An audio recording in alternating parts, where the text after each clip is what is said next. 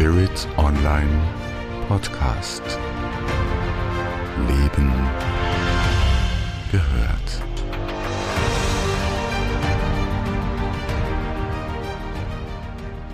Esoterik, hast du davon schon mal etwas gehört?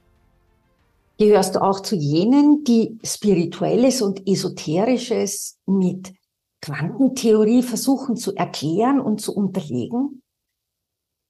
Meinst du auch, dass 5D die Quantenebene ist? Dann frage ich dich, wie kommst du zu dem Schluss? Was bringt dir diese Zuschreibung? Es gibt kaum einen Bereich der Esoterik, der nicht mit Quanten begründet wird. Das klingt sexy, hochgestochen, super begründet, scheinwissenschaftlich. Und letztlich aus meiner Sicht ist es völlig sinnbefreit und schlichtwegs falsch. Herzlich willkommen zu dieser Podcast-Episode bei Spirit Online. Mein Name ist Andrea Riemer. Freue mich, dass du heute zuhörst, gleich ob du einer unserer Stammhörerinnen und Stammhörer bist oder ob du heute neu auf diesem Kanal bist. Herzlich willkommen. Also, ich spreche heute über Quantenesoterik. Worum geht's denn da in der Tiefe? Es geht darum, dass man versucht, mit quantentheoretischen Erkenntnissen oberflächenesoterisch und spirituell benannte Sachverhalte zu erklären, zu verstärken, zu begründen und in diesen Erkenntnissen sozusagen einen besonderen Trall und eine hervorragende Wichtigkeit hineinzugeben. Hm.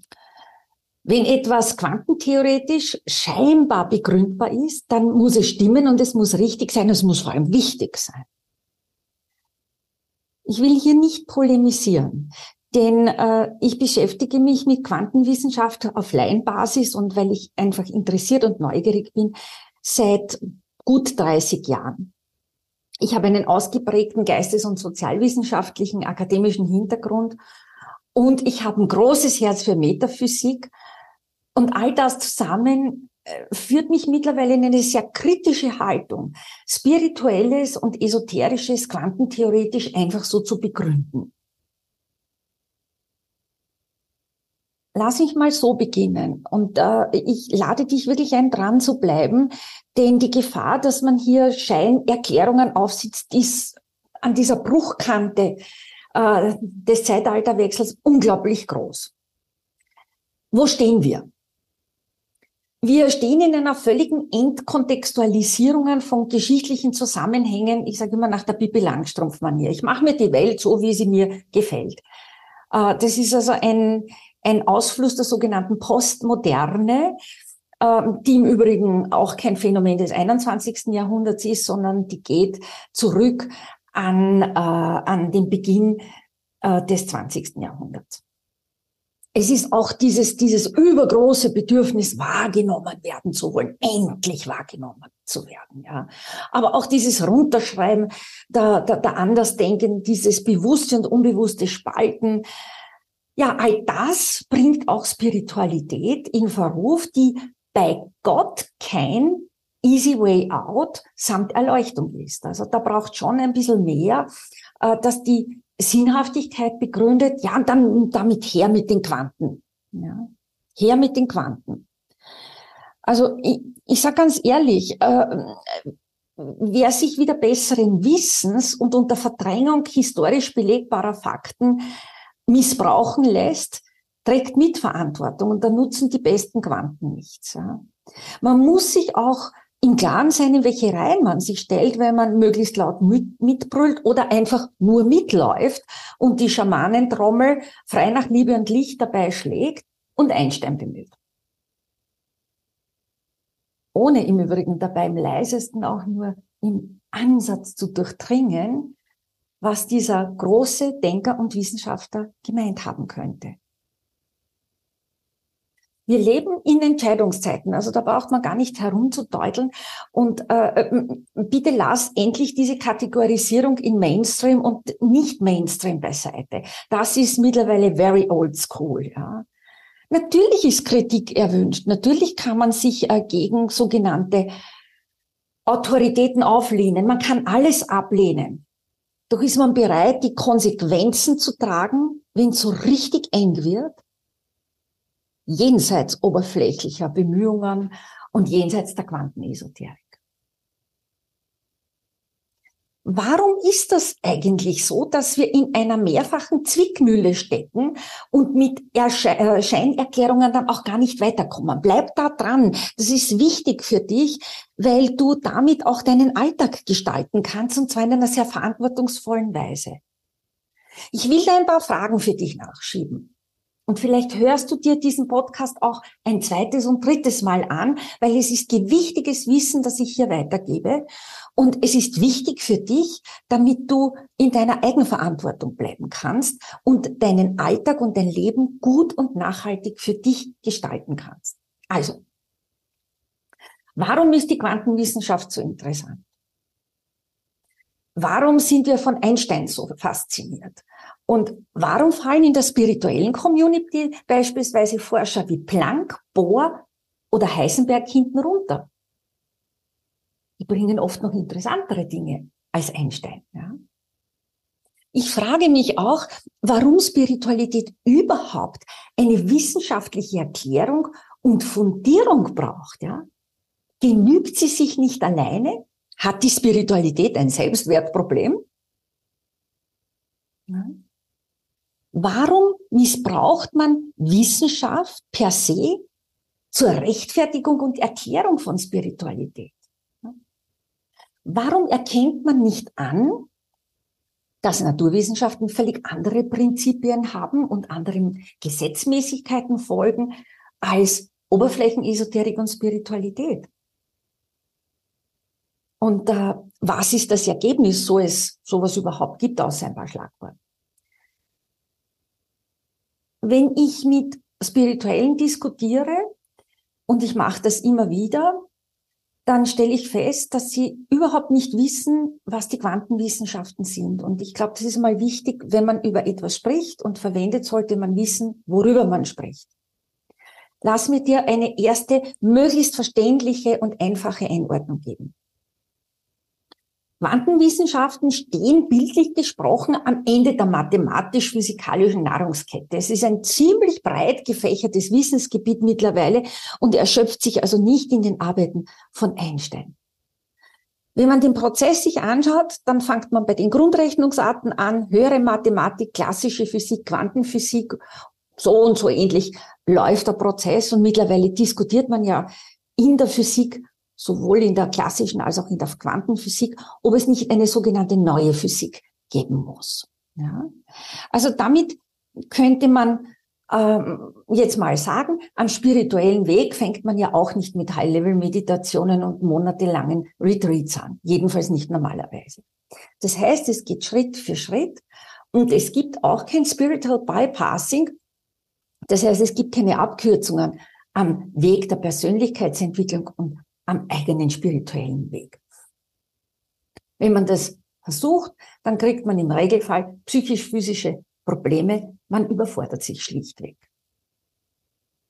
Wenn wir also jetzt von Quanten sprechen, dann sprechen wir in der Physik von einem Objekt, das durch einen Zustandswechsel in einem System mit sogenannten diskreten Werten einer physikalischen Größe, meistens ist es Energie, erzeugt wird.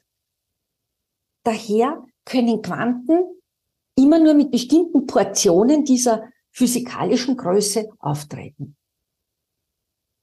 So, und jetzt versuch mal darüber nachzudenken, was könnte das spirituell bedeuten.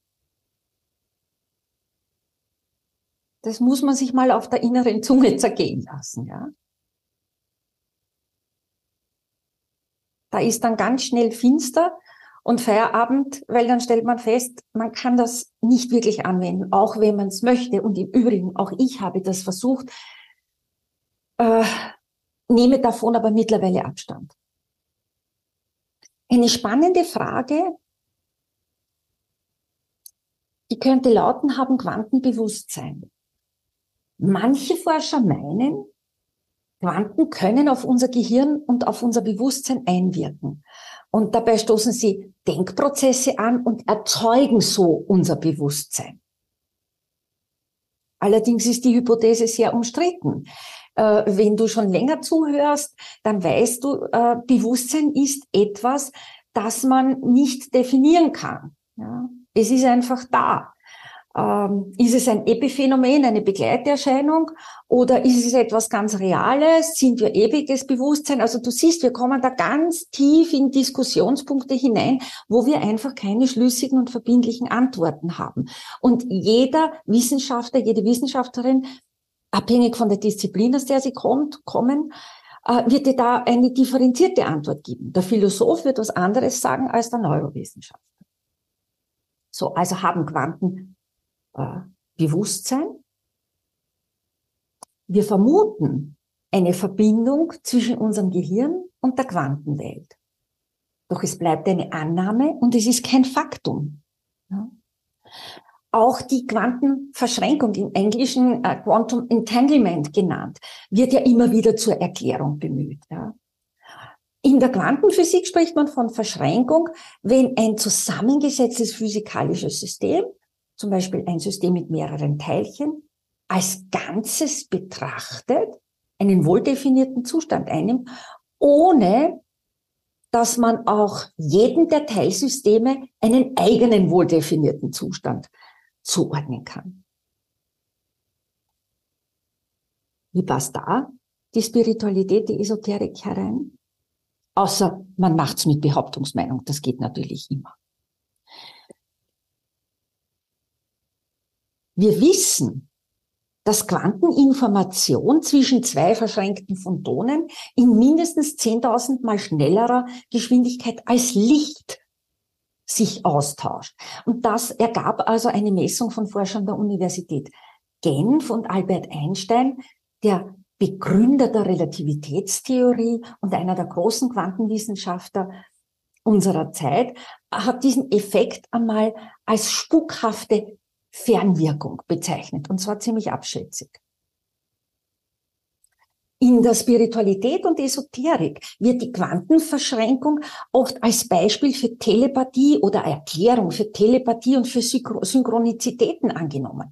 Auch das Einheitsbewusstsein, die Allverbundenheit wird gelegentlich damit begründet. Ich meine, bildlich, warum nicht? Warum nicht?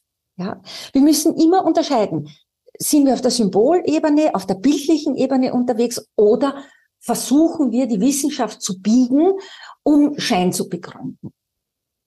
Faktisch ist das nicht zulässig. Ja? Also eine Analogiebildung im wissenschaftlichen Sinn, ja, das ist ja eine wissenschaftlich zulässige Methode. Äh, also eine Analogiebildung ist aus meiner Sicht wissenschaftlich hochproblematisch. Es gibt noch etwas, was äh, aus der Quantenwissenschaft immer wieder herangezogen wird. Hör dir das jetzt mal an. Das ist der sogenannte Welle-Teilchen-Dualismus. Ja. Das ist eine der großen Erkenntnisse der Quantenphysik, wonach den Objekten der Quantenphysik gleichermaßen die Eigenschaften der klassischen Welle und des klassischen Teilchens zugeschrieben werden. Ja. Klassische Wellen breiten sich im Raum aus, da wird ja dann immer argumentiert, wir sind alle Energie, wir sind Energiewesen, daher kann man das wunderbar mit diesem Welle-Teilchen-Dualismus erklären. Ja. Äh, klassische Wellen breiten sich also im Raum aus, sie schwächen oder verstärken sich durch sogenannte Überlagerungen, man nennt das Superposition, und sie können gleichzeitig an verschiedenen Stellen präsent sein und dabei auch verschieden stark wirken. Naja, die Bilokation im Physischen haben wir noch nicht erfunden. Wir wünschen sie uns vielleicht, gleichzeitig an einem Ort zu sein, an mehreren Orten zu sein. Ja. Das klassische Teilchen kann zu einem Teil nur an einem bestimmten Ort anwesend sein. Das heißt, beide, beide Eigenschaften von Welle und Teilchen, das scheint sich auszuschließen. Ja. Doch man hat das in verschiedenen, ähm, in verschiedenen Experimenten belegt. Ja. Und die Frage, ob Elektronen oder Lichtquantenteilchen oder Wel Teilchen oder Wellen sind, die lässt sich nicht beantworten. Ja? Es sind vielmehr Quantenobjekte.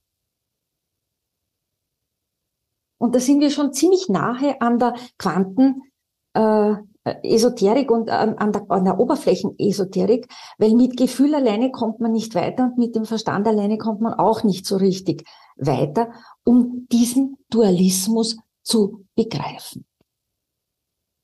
Es gibt noch etwas aus der Quantenphysik, was immer wieder in der Quantenesoterik bemüht wird. Das ist das Beobachter beobachteten Paradoxon.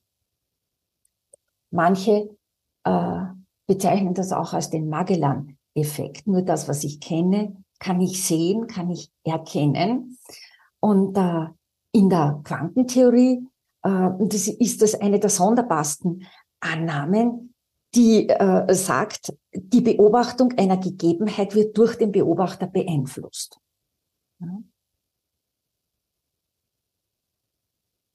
Und wir wissen äh, in der Quantenmechanik, das ist ein Teilgebiet der ähm, Quantenphysik, da sagt man, dass Teile und Wellen, Wellen sich äh, wie einander verhalten. Das heißt, das Teilchen verhält sich äh, wie die Welle. Ja.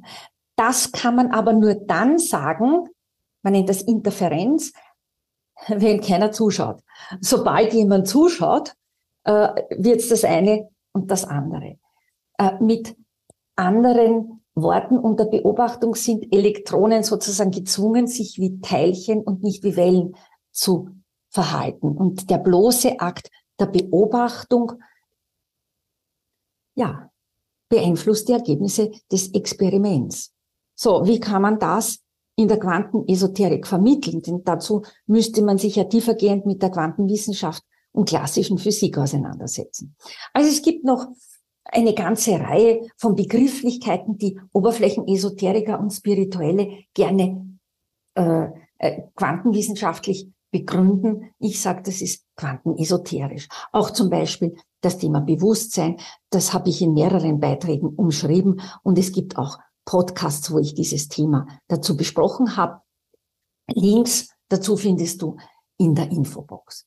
Also was ich äh, kurz anmerken möchte zum Thema Bewusstsein, ich habe das ja schon kurz vorher mal angesprochen, ist die Frage, ob Bewusstsein ein Epiphänomen, also eine Begleiterscheinung ist, oder ob es ewiges Bewusstsein ohne Anfang und Ende ist, also ob Bewusstsein ein anderer Ausdruck für Gott und das Göttliche ist.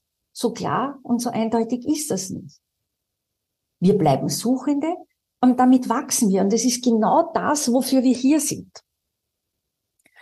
Jetzt wirst du sagen, puh, also das war jetzt ganz schön viel Quanten, Quanten, Quanten. Äh, ich will ja damit aber auch eines andeuten. Äh, es wird mit Begriffen wahllos herumgeworfen. Es werden da bestimmte Vorstellungen geprägt, Erklärungen geprägt, die, wenn man, ähm, ja, wenn man da genauer hineinschaut, äh, einfach nicht halten. Jetzt kann man natürlich die Frage stellen, liegen Oberflächenesoteriker und Spirituelle falsch?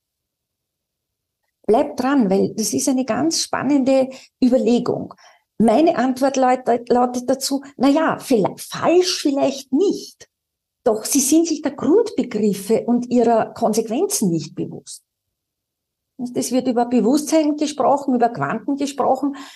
Mm, ohne, ohne dass sie wirklich wissen, worüber sie reden, was das sein kann, außer Banales. Ja. Wir sprechen aber über Menschsein. Ja, das ist das Wichtigste, wofür wir hier sind. Wir sprechen über Wachstum, über geistiges Wachstum, über persönliches Wachstum. Ja. Also da kann man nicht irgendwie mit Begriffen herumhauen und tralala und hopsasa und lalaland machen.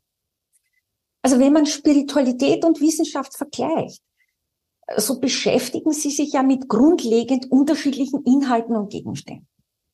Und ich glaube, der ganz große Unterschied liegt in der Nichtwiederholbarkeit und in der individuellen Wahrnehmung bei Spiritualität. Wir haben da keine wissenschaftlich akzeptierte Generalisierbarkeit.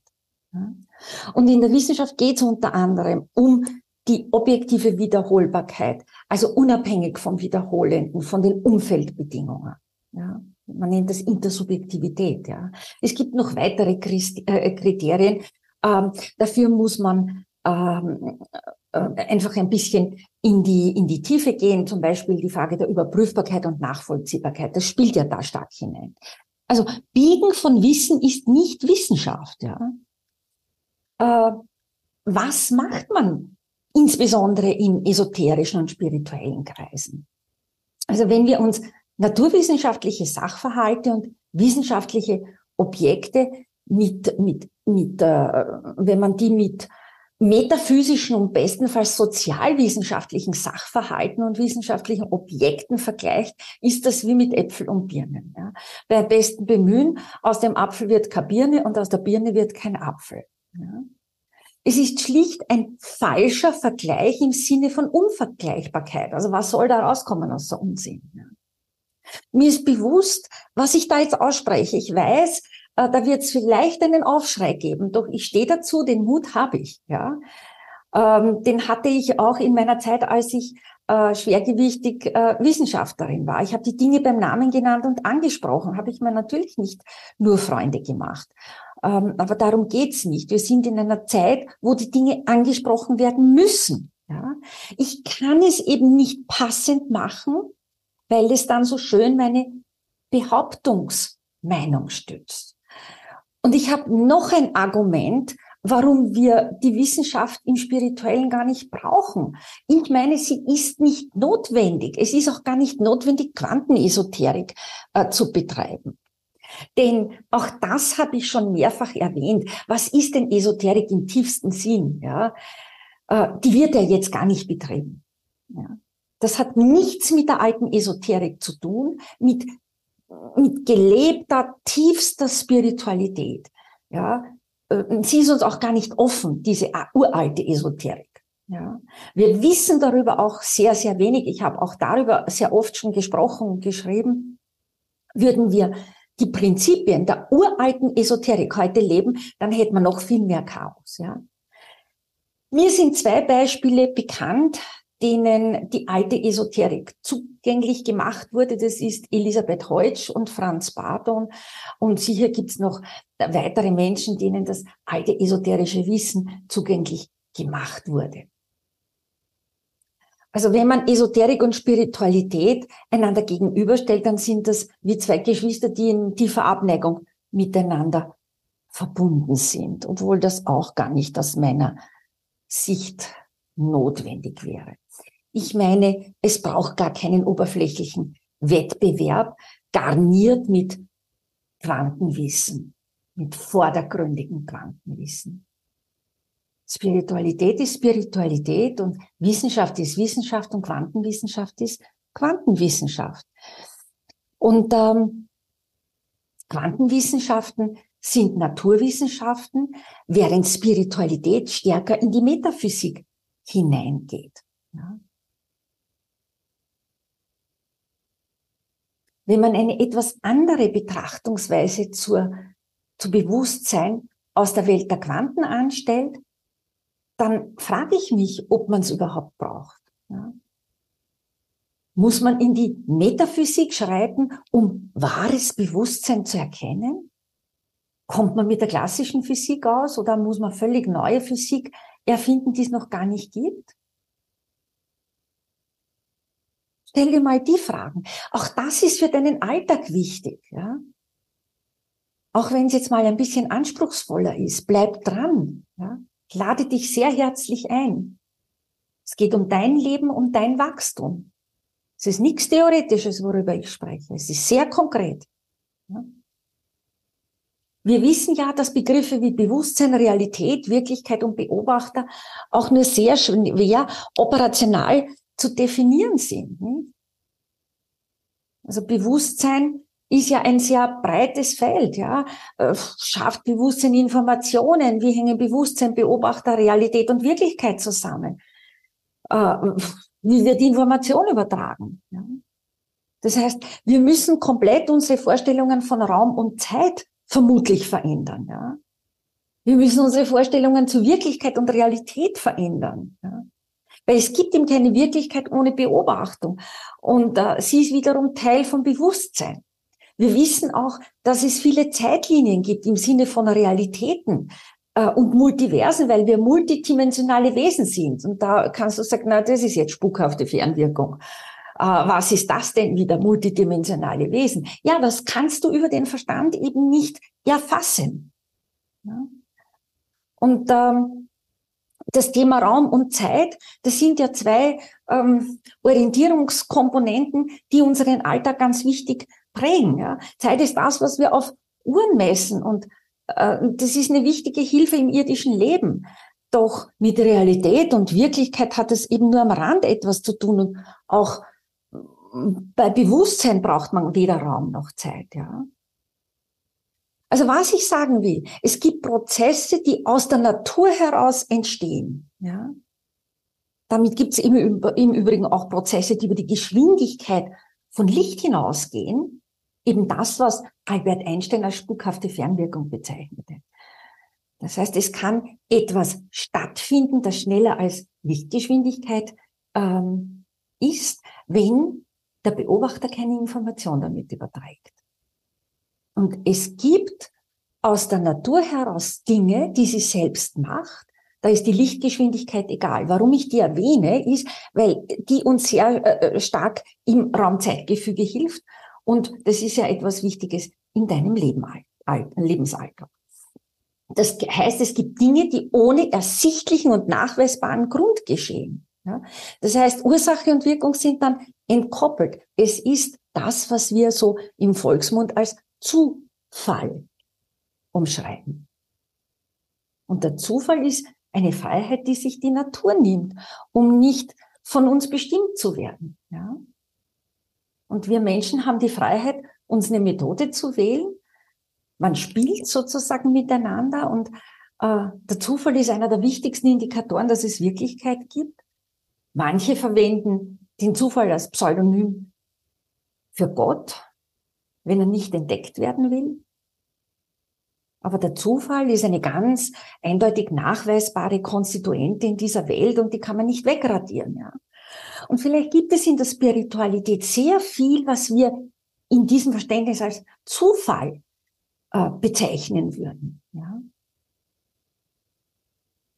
Und da erreicht im Übrigen auch die Quantenwissenschaft ihre, ihre Grenze und das muss man akzeptieren. Da kann man mehr forschen, aber die Antwort letztlich bleibt offen. Einstein hingegen, der ja von vielen Quantenesoterikern bemüht wird, sagt, Gott würfelt nicht. Niels Bohr meinte zu Einstein, hören Sie auf, Gott Vorschrift zu machen. Aber die Antwort bleibt letztlich offen. Es gibt sowohl für die Schöpfung als auch für das Göttliche keine tiefergehendere Begründung. Und wenn Schöpfung und das Göttliche ein wesentlicher Aspekt in der Spiritualität sind, dann muss man akzeptieren, dass es eben keine Begründung gibt und nicht vom Verstand ins andere Extrem des Gefühls wechseln, sondern es geht um, um die Ebene drüber und um Ebenen drüber. Ja. Und äh, wir, wir mm, dürfen uns mehr und mehr auch aus diesen Ursache-Wirkungskonzepten äh, entfernen. Immer alles begründen zu müssen. Und dann begründen wir es emotional und gefühlsmäßig und quantenesoterisch. Ja? Im Übrigen müsste man da das gesamte Karma-Prinzip auch überdenken. Woher wissen wir denn, dass es Karma gibt, außer dass es in den alten Schriften steht. Auch das könnte man mal hinterfragen. Also es, es gibt grundlegende Konzepte in unserem Dasein, die eben nicht weiter begründbar sind. Und trotzdem lohnt es, einen Blick drauf zu machen, vielleicht quantentheoretisch da zu betrachten und zu forschen, weil es eben auch unsere Weltsicht ändert. Und ähm, ich glaube, das sind ähm, äh, das sind so Aspekte, die vielleicht jetzt ein bisschen zum Nachdenken anregt und anregen, ja. Vielleicht noch so als abschließende Gedanken, also wenn es um das Göttliche geht und wenn das Göttliche aktiv wird, manche sagen es ist Schicksal, andere nennen es Karma, die anderen sprechen von Wunder, dann geht es ums Glauben. Ja aber nicht um irgendwelche quantenesoterischen Begründungen. Man muss das auseinanderhalten. Und äh, Quantenphysiker wie ein Anton Zeilinger, immerhin Physik-Nobelpreisträger 2022, der hält das in vielen seiner Vorträge ganz stark und klar auseinander. Natürlich weiß man, dass das Göttliche bei fundamentalen Naturgesetzen eine tragende Rolle spielt.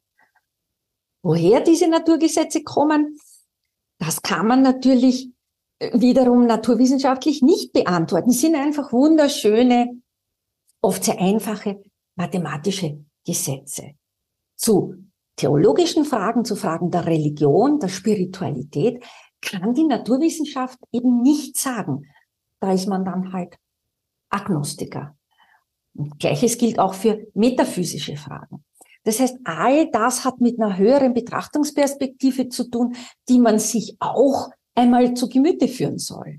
Das weitet den geistigen Horizont und hält uns fern von oberflächlichen Plattitüden. Man kann Leben in seiner Tiefe und Weite erkennen und Leben selbst gewinnt an Tiefe und Weite. Aber dafür brauche ich keine Quantenesoterik. Das war dieses Mal eine Episode und ist diesmal eine Episode, die dich zum Nachdenken anregen soll. Ja? Äh, hör dir diese Episode durch ein zweites, auch ein zweites und drittes Mal an. Es sind viele Informationen drinnen.